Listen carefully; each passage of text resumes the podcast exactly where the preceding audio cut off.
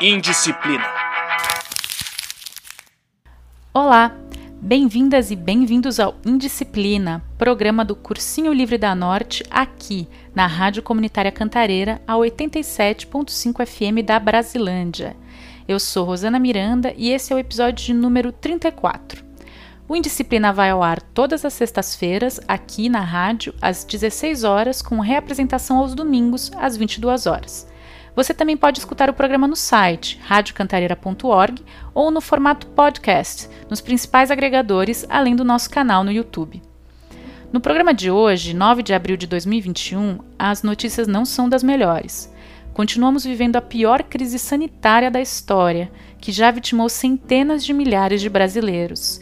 E as ramificações dessa crise, combinadas à política genocida do atual desgoverno, têm implicações profundas para todos nós. Eu estou falando da fome no Brasil. Nessa mesma semana em que eu estou gravando esse episódio, a Rede Brasileira de Pesquisa em Soberania e Segurança Alimentar lançou o Inquérito Nacional sobre Insegurança Alimentar no contexto da pandemia da Covid-19 no Brasil. Os números são assustadores. 19 milhões de brasileiros enfrentam a fome no seu dia a dia. Para vocês terem uma ideia, esse número corresponde a toda a população da Grande São Paulo. Além disso, 116,8 milhões de brasileiros viveram nos últimos meses algum nível de insegurança alimentar, ou seja, não tinham acesso pleno e permanente a alimentos no seu dia a dia. Isso é mais da metade da população brasileira, ou duas vezes o tamanho da Argentina. Você pode acessar esses dados e a pesquisa completa no site olheparafome.com.br. Mas como é possível um país que produz tanto ter voltado a níveis tão alarmantes de fome e insegurança alimentar? É sobre isso que vamos falar. No episódio de hoje, vamos apresentar, ainda de maneira bastante introdutória, os conceitos de soberania alimentar e agroecologia. Esses são dois temas-chave para a gente entender um pouco a crise alimentar que estamos vivendo, que não é de hoje, mas principalmente para pensarmos em alternativas para uma transformação radical dos nossos sistemas alimentares, para que eles produzam comida e não mercadoria para todos, respeitando os limites do nosso planeta. Então, vamos lá? Como eu falei no começo, o programa de hoje é uma introdução a esses conceitos e eu espero que seja o primeiro de muitos encontros para falarmos sobre a agroecologia como uma ferramenta de transformação para impedir o colapso que a gente está vivendo. Para nós, do Cursinho Livre da Norte, o tema da alimentação sempre foi muito importante na nossa atuação. Essa é uma discussão que volta com frequência. Quando as nossas atividades eram presenciais, lá na Cachoeirinha ou na Brasilândia, elas demandavam que os educandos ficassem para o almoço, e em muitos casos isso se tornava um impeditivo para os jovens, sem condições financeiras para fazer mais uma refeição fora de casa. Em outros casos, era comum a gente ver a baixa qualidade da refeição dos educandos nesses momentos, cheias de alimentos processados, tipo refrigerantes, salgadinhos e pouca comida de verdade. E aí ficava a pergunta: como é que a gente vai colocar de pé um ideal de educação libertária sem falar sobre aquilo que literalmente sustenta os estudantes? Por isso que falar sobre as questões da agricultura, do acesso à terra, do alimento sem veneno é central não só para quem vive no campo, mas também para nós que estamos na cidade e que sentimos que as nossas idas ao supermercado deixam cada vez mais dinheiro para trás, mas trazem cada vez menos comida para dentro de casa. E isso não é só impressão sua, não. Segundo a agência jornalística O Joio e o Trigo, ao longo do ano passado, itens tradicionais da cesta básica do país tiveram uma alta significativa nos custos. São emblemáticos os casos do óleo de soja, que teve uma alta de quase 104%, e o do arroz, que subiu mais de 76%. No geral, a inflação sobre os alimentos chegou a atingir 15% no estado de São Paulo. Tudo bem, Rosana, mas o que é que a alta no preço dos alimentos tem a ver com soberania alimentar? Primeiro, a gente precisa entender o que é o conceito de soberania alimentar, como essa ideia se difundiu no Brasil para entender como ela se relaciona na prática ao momento que estamos vivendo. Segundo a declaração do Fórum Mundial sobre Soberania Alimentar, que aconteceu em Havana em 2001, soberania alimentar é o direito dos povos definirem suas próprias políticas e estratégias sustentáveis de produção, distribuição e consumo de alimentos, que garantam o direito à alimentação para toda a população, com base na pequena e média produção, respeitando suas próprias culturas e a diversidade dos modos camponeses, pesqueiros e indígenas de produção agropecuária, de comercialização e gestão dos espaços rurais, nos quais a mulher desempenha um papel fundamental a soberania alimentar é a via para se erradicar a fome e a desnutrição e garantir a segurança alimentar duradoura e sustentável para todos os povos. Ou seja, a soberania alimentar defende que os povos têm que ter autonomia para decidir por uma alimentação que seja nutritiva, acessível, culturalmente relevante e que seja produzida de modo a respeitar os trabalhadores e o planeta. Essa é uma ideia que abrange também o conceito de segurança alimentar e nutricional, outra ideia que é importante para a gente pensar o combate à fome no Brasil.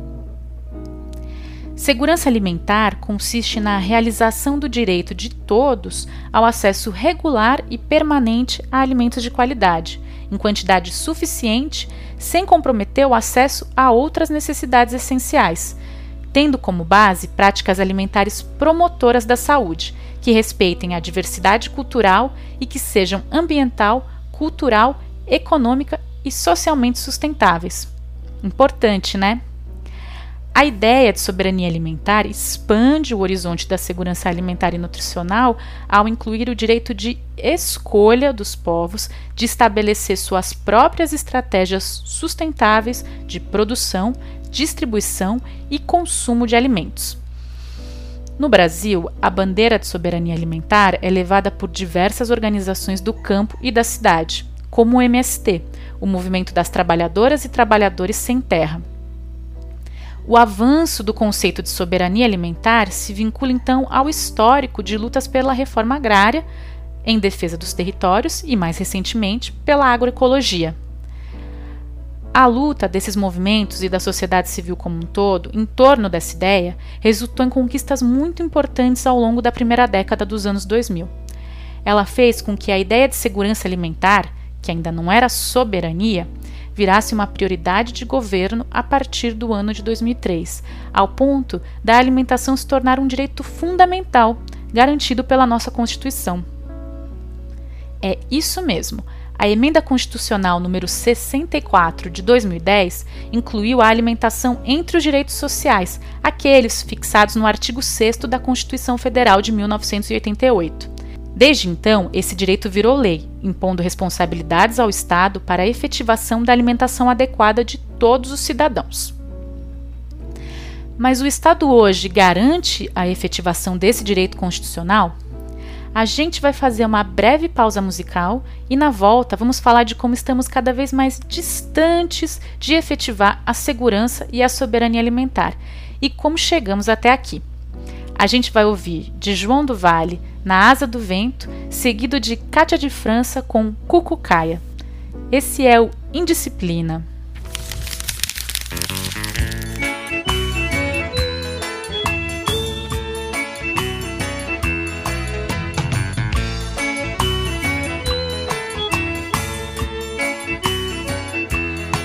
Deu meia-noite, a lua faz o claro. Eu assubo nos ares e vou brincar no vento leste. Aranha teste, puxando o fio da teia Ciência da abeia, da aranha e é minha Muita gente desconhece. Muita gente desconhece, o Lala viu. Muita gente desconhece.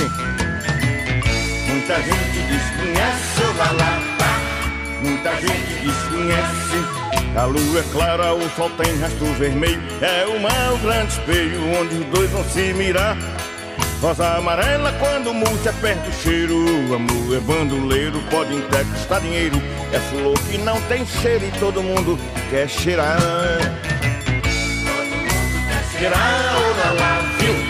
Todo mundo quer cheirar. Todo mundo quer cheirar, oh lá lá, tá? Todo mundo quer cheirar. Deu meia-noite, a lua faz o claro. Eu assumo nos ares e vou brincar no vento leste. Aranha teste, puxando o fio da teia, ciência da abeia. Caranha e a minha, muita gente desconhece. Muita gente desconhece, oh lá viu? Muita gente desconhece. Muita gente desconhece, oh lá lá, tá? Muita gente desconhece.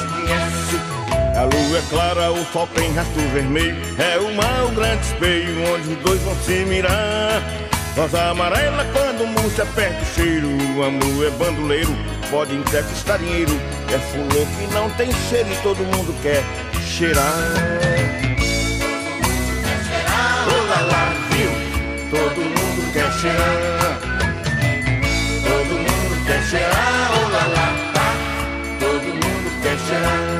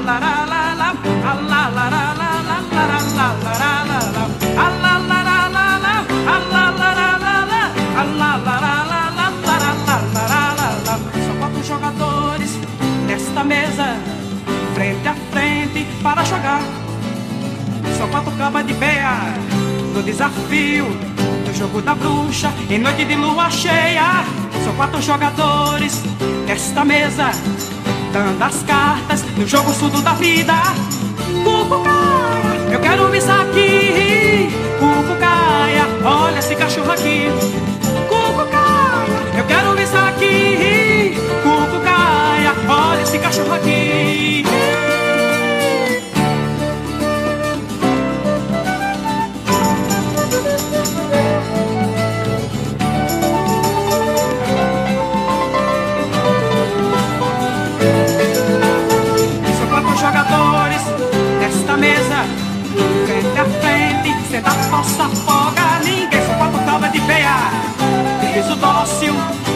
Rima fácil Não vá se enganar, hein meu bem? Eu tenho dois olhos, eu tenho dois pés.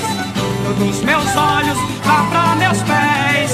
Dos meus pés pra dentro da terra. Da terra para a morte. Cucucaia, eu quero isso aqui Cucucaia, olha esse cachorro aqui. Quero isso aqui. Cucucaia, olha esse cachorro aqui.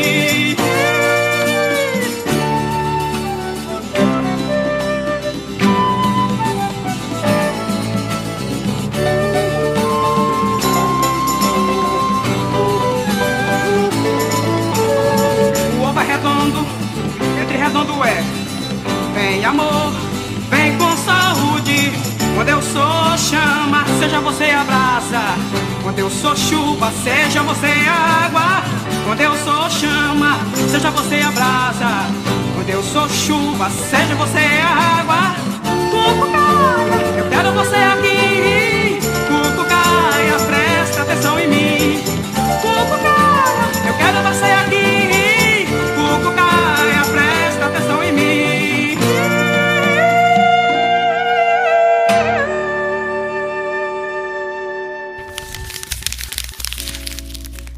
Voltamos com Indisciplina, falando hoje sobre soberania alimentar e agroecologia.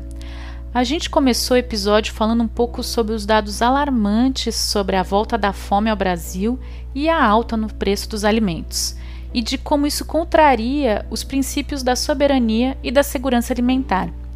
Isso nos traz a inevitável pergunta: como é que a gente chegou até aqui?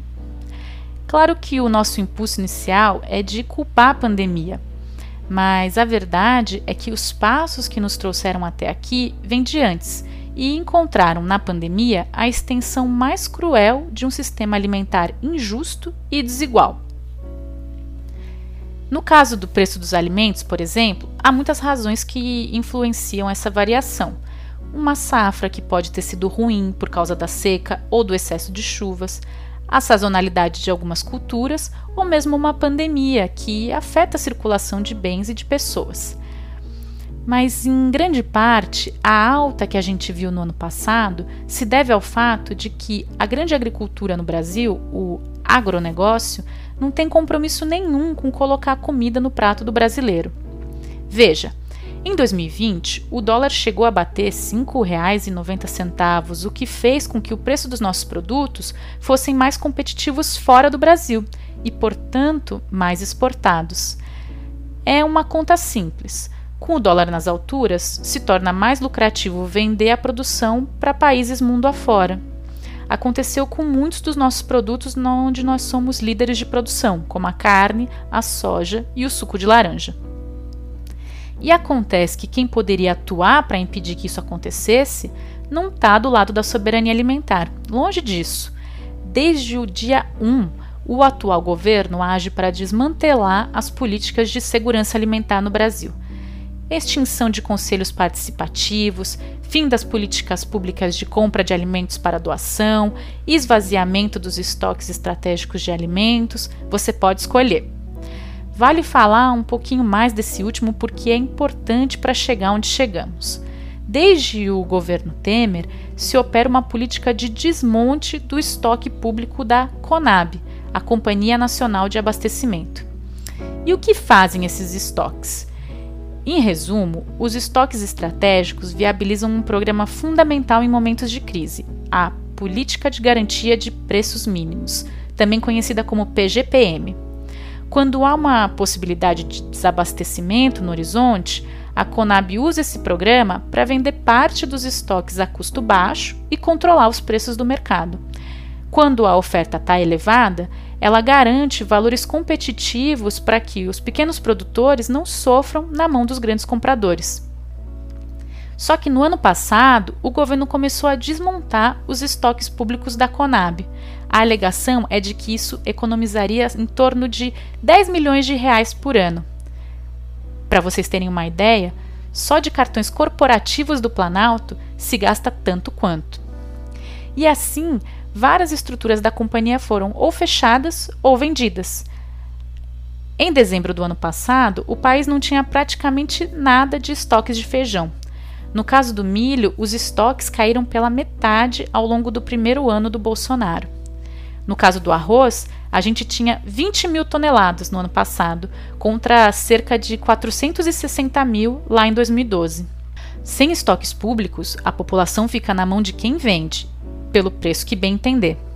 Ou seja, além de não garantir uma renda suficiente para que as pessoas possam ficar em casa durante a pandemia, o desgoverno deixou a nossa alimentação nas mãos do mercado. Só que comida não é mercadoria, é a base da nossa vida. Mas não é bem assim que pensa o agronegócio. Aquele que aparece nas propagandas da grande emissora dizendo que é pop, que é tech, que é tudo, não está nem um pouco preocupado com a nossa alimentação, muito menos com a nossa segurança e soberania alimentar. Não à toa é um setor que se autodenomina, bem, um negócio. E como foi que a produção de alimentos, fundamental para a nossa vida na Terra, fez essa transição para os mercados, a ponto de uma saca de soja ser até negociada na bolsa de valores? A ruptura drástica da agricultura como forma de subsistência e de trabalho manual se deu principalmente nos anos 60 e 70, quando o mundo passou a encarar a solução da fome a partir da produção de alimentos em escala e controle industrial. Foi mais ou menos nessa época que aconteceu a chamada Revolução Verde. Em resumo, a Revolução Verde buscava aumentar o grau de produção agrícola mundial sob o pretexto de lutar contra a fome no mundo. Para fazer isso, os países do norte, capitaneados pelos Estados Unidos, implantaram mudanças na estrutura fundiária e nas técnicas agrícolas em vários países subdesenvolvidos, introduzindo aquilo que se considerava na época como inovação tecnológica, ou seja, mecanização e amplo uso de agrotóxicos. Era a ideia do campo se transformando em um grande chão de fábrica.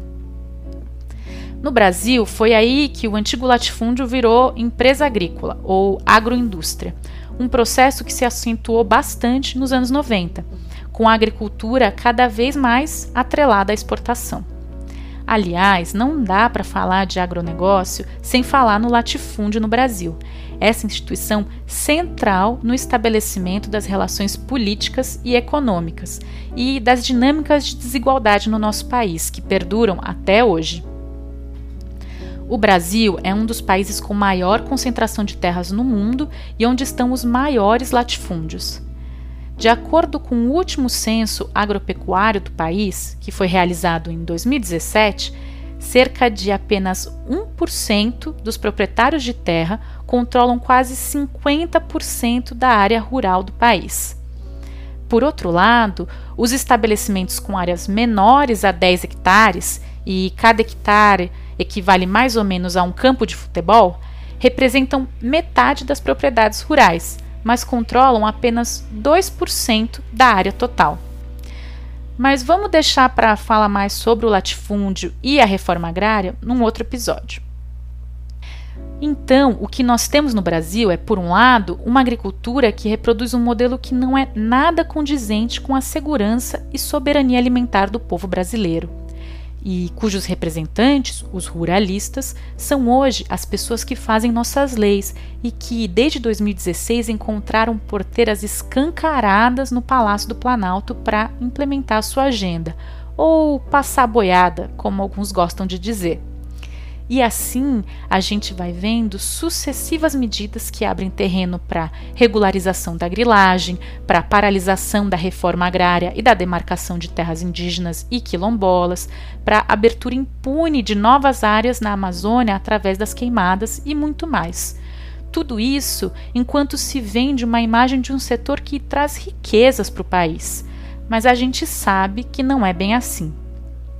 No canal do YouTube Bem Vivendo, do ativista ecossocialista Tiago Ávila, tem uma série muito interessante onde ele fala sobre o agronegócio e desmonta alguns desses mitos de que o agronegócio brasileiro é o mais sustentável do mundo, que carrega o país nas costas, etc. Eu recomendo muito vocês irem lá conferir. Lá ele manda real sobre essa turma, que ela concentra terra e riqueza, explora o trabalhador suga a capacidade do Estado com isenções, perdão de dívida e subsídios enormes, que ela envenena a terra e a nós, destruindo os recursos naturais.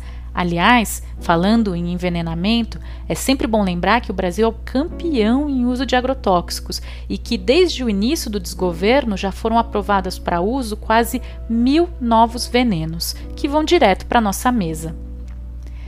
E assim a gente chega nesse paradoxo de sermos o celeiro do mundo e termos tanta gente passando fome, ou gente que come, mas come muito mal. Só que não é bem um paradoxo, é um modelo. Mas então, o que fazer? Como reorientar a agricultura de acordo com lógicas que se oponham e subvertam as do mercado capitalista? Para produzir de maneira sustentável, construindo a soberania alimentar. É disso que a gente vai falar no próximo bloco, quando formos tratar da agroecologia. Mas antes, vamos ouvir aqui um hino de denúncia contra essa agricultura que destrói, explora e envenena. Com vocês, Reis do Agronegócio, composição de Chico César e Carlos Renó. Esse é o Indisciplina.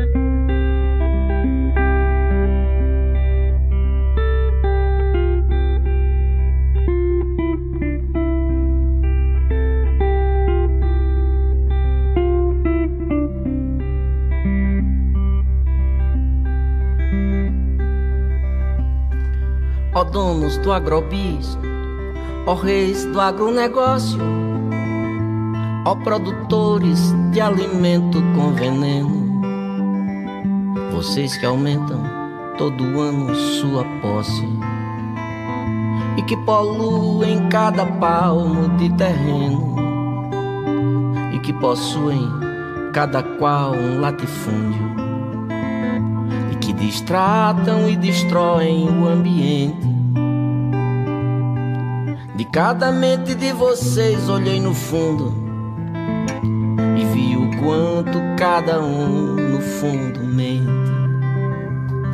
Vocês desterram povaréus ao léu que erram e não empregam tanta gente como pregam. Vocês não matam nem a fome que há na terra, nem alimentam tanto a gente como alegam. É o pequeno produtor que nos provê. E os seus deputados não protegem como dizem Outra mentira de vocês, Pinóquios velhos.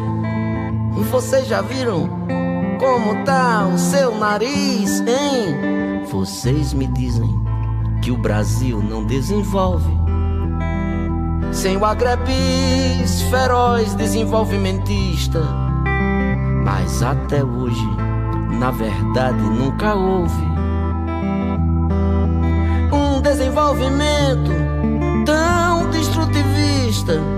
É o que diz aquele que vocês não ouvem, o cientista. Essa voz, a da ciência, tampouco a voz da consciência os comove.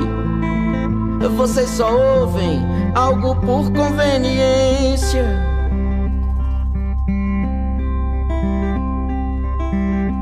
Para vocês que emitem montes de dióxido para vocês que têm um gênio neurastênico. Pobre tem mais é que comer com agrotóxico. Povo tem mais é que comer se tem transgênico. É o que acha, é o que disse um certo dia.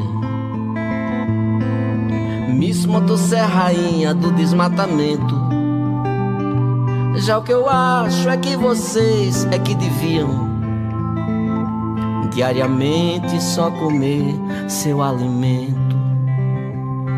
Vocês se elegem e legislam, feitos cínicos, em causa própria ou de empresa coligada.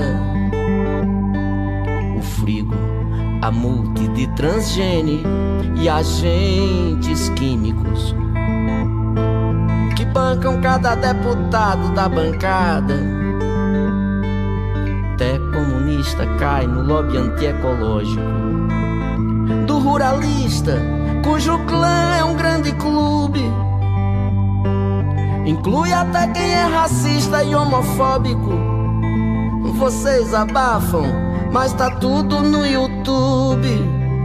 Vocês que enxotam o que luta por justiça. Vocês que oprimem quem produz e que preserva. Vocês que pilham, assediam e cobiçam a terra indígena, o quilombo e a reserva. Vocês que podam e que fodem e que ferram. Quem represente pela frente uma barreira, seja o poceiro, o seringueiro ou sem terra o extrativista, o ambientalista ou a freira.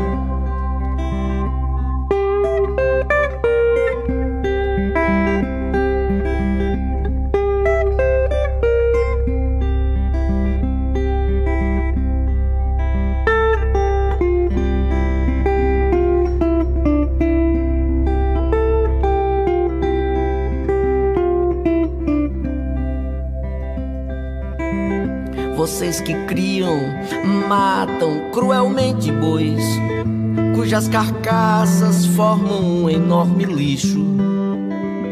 Vocês que exterminam peixes, caracóis, sapos e pássaros e abelhas no seu nicho e que rebaixam planta, bicho e outros entes e acham pobre, preto e índio tudo chucro porque dispensam tal desprezo a um vivente. Porque só prezam e só pensam no seu lucro. Eu vejo a liberdade dada aos que se põem. Além da lei na lista do trabalho escravo. E a anistia concedida aos que destroem o verde a vida sem morrer com um centavo. Quando eu vejo cenas de horror tão fortes. Tal como eu vejo com amor a fonte linda e além do monte o pôr do sol, porque, por sorte, vocês não destruirão o horizonte ainda. Seu avião derrama chuva de veneno na plantação e causa náusea violenta intoxicação em adultos e pequenos. Na mãe que contamina o filho que amamenta, provoca aborto e suicídio inseticida. Mas na mansão o fato não sensibiliza. Vocês já não estão nem aí com aquelas vidas. Vejam como é que o agrobis desumaniza.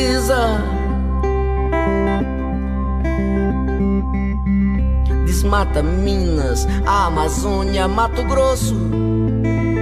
Infecta solo, rio, ar, lençol freático. Consome mais do que qualquer outro negócio. Quatrilhão de litros d'água, o que é dramático. Por tanto mal do qual vocês não se redimem. Por tal excesso que só leva à escassez por essa seca, essa crise, esse crime. Não há maiores responsáveis que vocês. Eu vejo o campo de vocês ficar infértil. Num tempo um tanto longe, ainda mais não muito. E eu vejo a terra de vocês resta estéril num tempo cada vez mais perto e lhes pergunto: o que será que os seus filhos acharão de vocês de um legado tão nefasto? Vocês que fazem das fazendas hoje um grande deserto verde, só de soja, de cana ou de pasto, pelos milhares que ontem foram e amanhã serão. Mortos pelo grão negócio de vocês,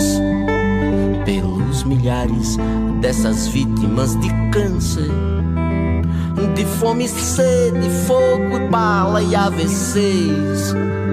Saibam vocês que ganham com um negócio desse muitos milhões enquanto perdem sua alma que eu me alegraria se afinal morresse esse sistema que nos causa tanto trauma. Eu me alegraria se afinal morresse esse sistema que nos causa tanto trauma. Eu me alegraria, oh, esse sistema que nos causa tanto trauma.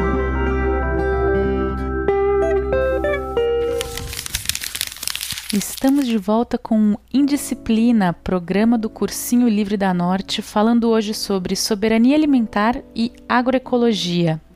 No primeiro bloco, a gente falou um pouco sobre o conceito de soberania alimentar e sobre como hoje o modelo predominante de produção agrícola faz a gente ficar cada vez mais distante dela. E lembra quando a gente falou que o agro, que não é pop, não coloca comida na nossa mesa? Pois é. Do outro lado dessa moeda está a agricultura familiar. A atividade sim que é uma das principais responsáveis pela produção de alimentos.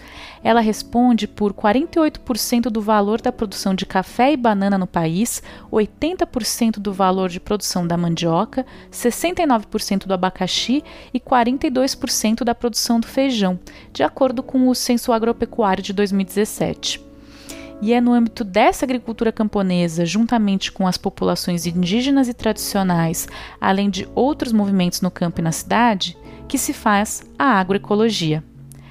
A agroecologia é, ao mesmo tempo, um conjunto de práticas, uma ciência e um movimento que busca a transformação estrutural dos sistemas alimentares. Na agroecologia, a gente reconhece que as práticas agrícolas precisam estar em profunda conexão com os tempos e limites da natureza e promover relações justas dentro da sociedade. E, claro, romper com as amarras do capital. Para falar mais sobre agroecologia, eu recuperei uma entrevista que eu fiz em 2019 com a Miriam Nobre, da equipe técnica da SOF, Sempre Viva Organização Feminista, e integrante do grupo de trabalho de mulheres da Articulação Nacional de Agroecologia. Foi uma prosa muito boa e eu vou incluir ela aqui na íntegra, porque nela a Miriam explica de maneira muito clara e acessível quais são os princípios da agroecologia e por que ela é um dos caminhos não só para a gente alcançar a soberania alimentar, mas para transformar o mundo. Então vamos conferir. Miriam, conta pra gente o que, que é a agroecologia. A agroecologia é um, um jeito de fazer agricultura que aproxima muito a agricultura da, da natureza, dos processos da natureza, né? Então, é, a agricultura é uma atividade humana, mas o quanto mais ela estiver ligada como é que é, acontece mesmo o processo na natureza, melhor vai funcionar. O que, que eu quero dizer com isso assim?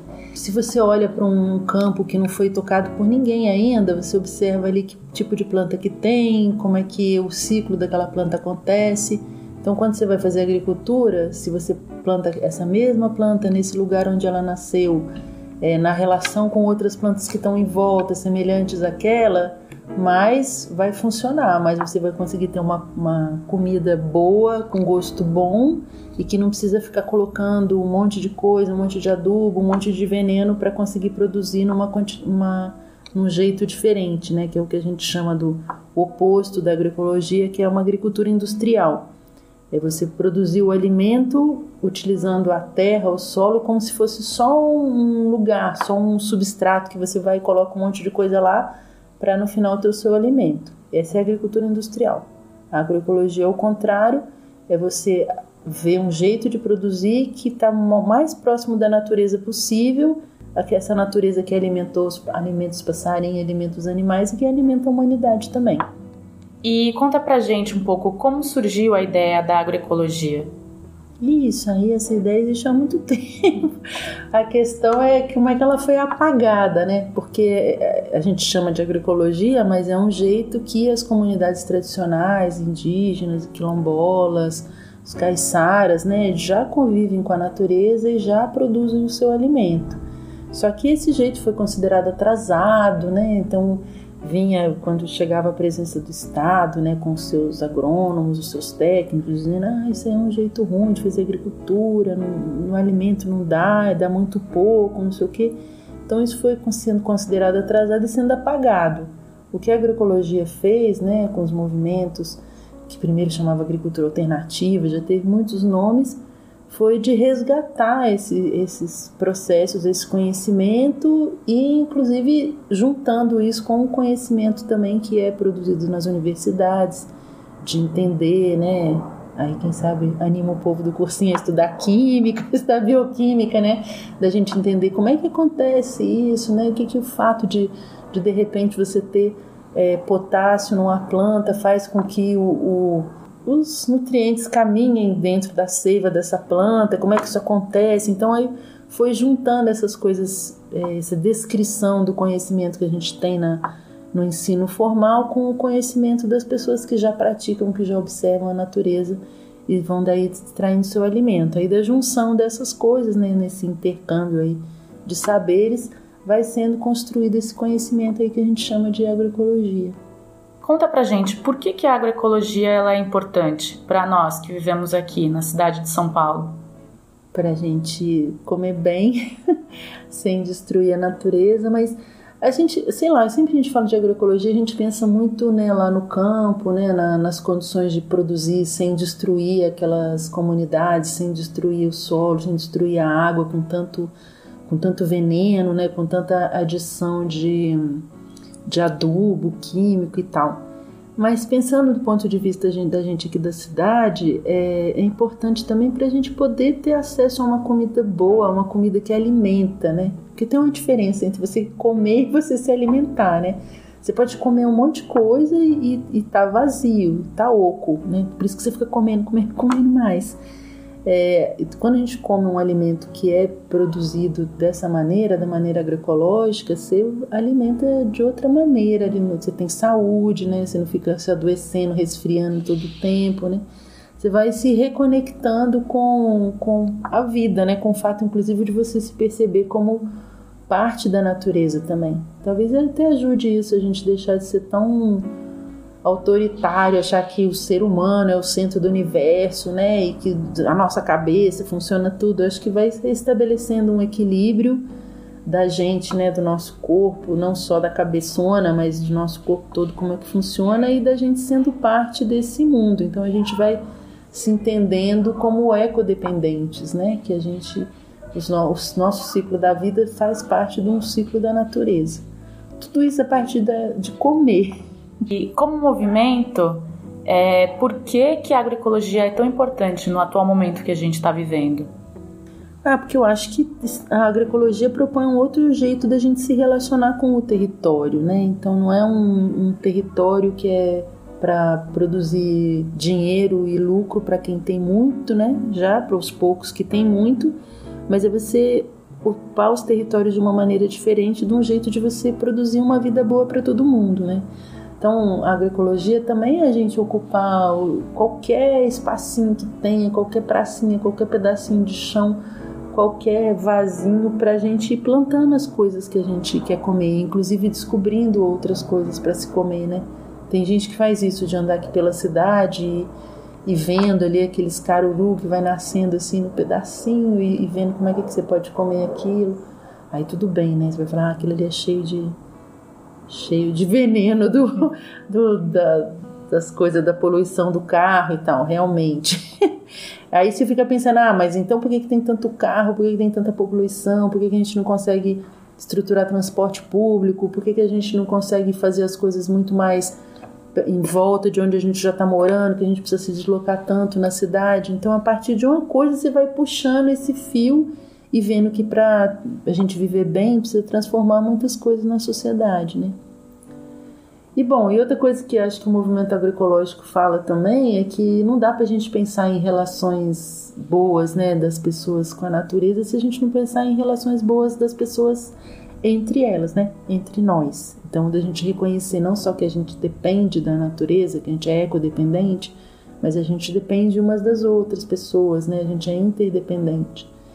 E aí então reconhecer que para ter relações boas a gente tem que reconhecer um monte de trabalho que é feito e sobretudo pelas mulheres, né, para produzir a comida ali no quintal, para preparar essa comida e que não é considerado, que é invisível, né, que aparece como se fosse um milagre aquele prato de comida na mesa. Reconhecer isso, valorizar isso e respeitar as mulheres e inclusive não não ter uma produção que é baseada no, na opressão de outra pessoa, na extração do trabalho dela, na violência e tal. Então acho que o movimento agroecológico é, um, é tipo um, um pedacinho, é um fio da meada que você puxa por esse lado, aí você vai chegando, você vai encontrando com outros, outros fios de meada, né, do, do movimento feminista, do movimento antirracista, né, movimento por justiça ambiental, você vai encontrando várias pontas e, e construindo essa força aí para a gente transformar as relações e viver melhor.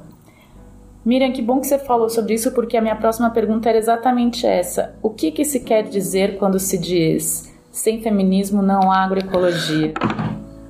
assim, não dá para a gente pensar um jeito de fazer agricultura sem considerar as pessoas que estão fazendo agricultura, né? Então, quando a gente fala na agricultura industrial, por exemplo, você não olha quem são os trabalhadores que estão produzindo, que estão envolvidos ali, e é, inclusive olha só para aquele pedaço ali da agricultura que é que produz as coisas que vão ser transformadas na indústria da alimentação e que vão ser vendidas né, no supermercado.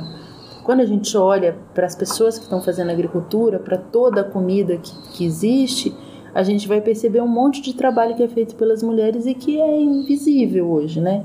Então a gente olha para o quintal, para o quintal lá da roça, mas para o quintal também das mulheres aqui da cidade, né? Quantas mulheres que migram aqui para a cidade e ficam desesperadas procurando um pedacinho de terra para plantar um cheirinho verde, uma coisinha ali, e que aquilo, né, dá o sabor para o alimento, traz é, nutrientes que são pequenininhos, né, que às vezes a gente não percebe, mas que a falta deles deixa a gente triste, faz a gente adoecer muito. E também de é, perceber que para as mulheres mostrarem todo esse conhecimento que elas têm de fazer agricultura, de preparar um alimento, elas têm que estar tá fortes, têm que estar tá organizadas, têm que poder expressar sua voz, seu sentimento. E é isso tudo que o feminismo fala, né? Que o feminismo fala que feminismo diz, o pessoal diz, né? As mulheres dizem que o feminismo é a ideia radical de que as mulheres são gente, a ideia de que as mulheres podem expressar sua vontade, seu desejo por inteiro. Então, quando as mulheres trazem isso, elas também trazem essa outra forma de fazer agricultura, que é a agroecologia. Muitas mulheres são as que guardam as sementes, né? Que trocam as sementes, que vão observando aquela aquela planta que, que produz um, uma comida que é gostosa tem um, um, jeito de pensar diferente que é importante a gente trazer para a agroecologia, né? Eu escutei uma, uma senhora lá, uma senhora bacana, Clariginha, que é de Caigangue, ela é casada com Quilombo.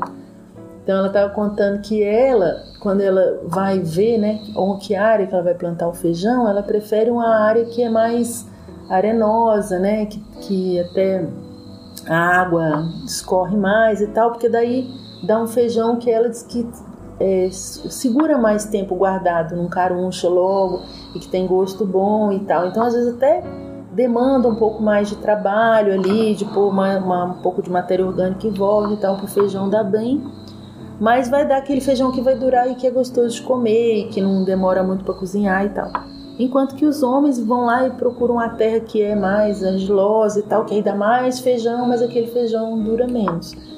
Então, esse conhecimento da Clariginas, né, se não fosse a gente a partir do feminismo, de criar um espaço importante para as mulheres falarem e elas serem ouvidas e isso ser considerado né, como parte da organização do nosso trabalho, talvez desaparecesse, talvez a gente não comesse aquele feijão tão gostoso que a gente tem a oportunidade de comer porque a gente compra delas. e Miriam, para quem não conhece, porque hoje em dia a gente tem, você vai nos lugares, nas feiras, tem o agroecológico, o orgânico, o natural, etc. Qual que é a diferença na proposta da agroecologia quando ela chega para o consumidor?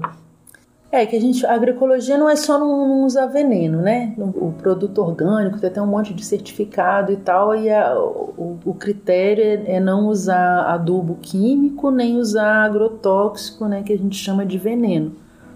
É, no caso do produto agroecológico, para a gente importa menos esse certificado, uma auditoria dada por uma empresa que tem que pagar uma grana e tal. Importa mais é a relação de confiança que se estabelece entre as pessoas que estão comendo aquela comida e as pessoas que plantaram, né?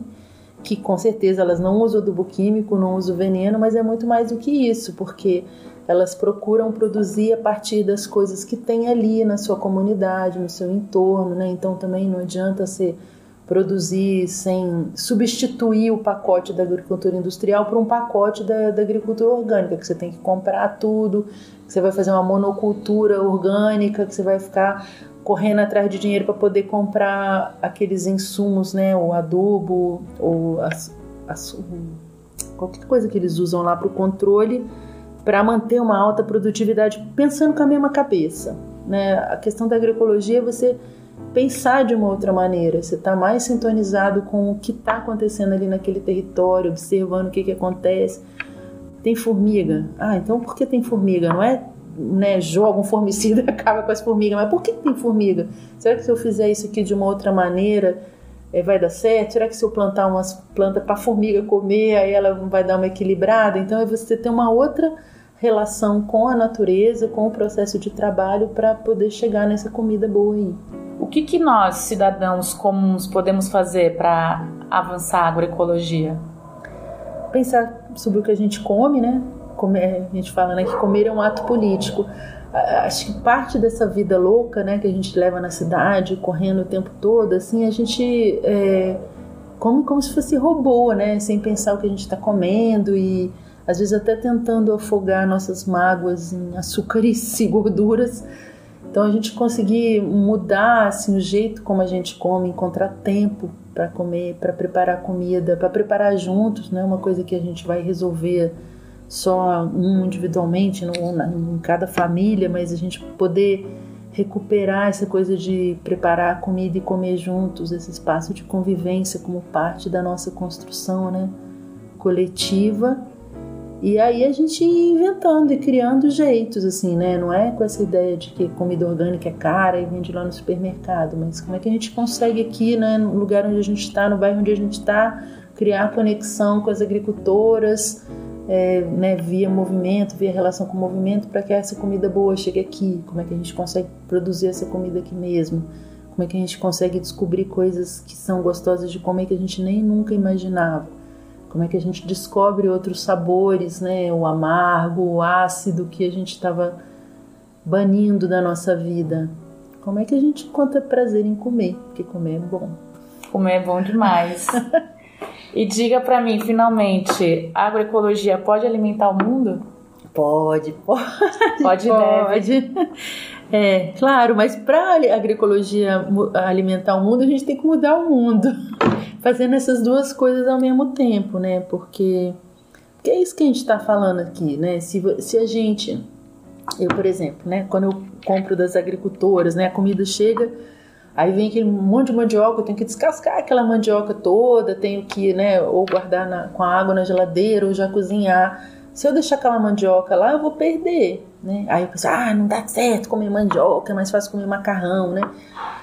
Bom, mas para eu conseguir fazer isso, eu tenho que achar esse tempo na minha vida. Se eu né, fico o tempo todo disponível para o trabalho, correndo de um bico para o outro, se eu gasto três horas no ônibus, né? Se a minha vida está sendo organizada, empurrada para ser organizada dessa maneira por esse sistema, fica mais difícil, né? Agora, se eu não, não vou encontrar tempo para descascar mandioca, aí eu vou pensar, nossa, mas então por que, que eu gasto três horas no transporte? Aí a gente vai mudando do pouquinho para o grande, fazendo as duas coisas ao mesmo tempo, né? Aí dá para a agroecologia alimentar o mundo. Aí a gente fala, olha, o, né, não faz sentido, né, agrotóxico ter isenção de imposto. Então, faz os agrotóxicos pagar muito imposto. Esse recurso vamos colocar fortalecendo aquelas comunidades que estão lutando pelo seu território para continuar produzindo comida boa ali. E aí por aí vai, assim, a gente vai transformando as relações e alimentando o mundo com a agroecologia. Massa, Miriam. E se a gente quiser saber mais sobre agroecologia, você tem dicas de onde procurar? No site da SOF a gente tem muita informação, né, das coisas que a gente faz, do trabalho que a gente tem, que é www.sof de sempre viva organização feminista.org.br é, também na Marcha Mundial das Mulheres, também na Articulação Nacional de Agroecologia. E bom, isso são ideias que daí vocês vão achando mais. Vai continuando por esse novelo aí. E com essa entrevista a gente chega ao fim de mais um Indisciplina, programa do Cursinho Livre da Norte. Obrigada por estarem com a gente e até a próxima.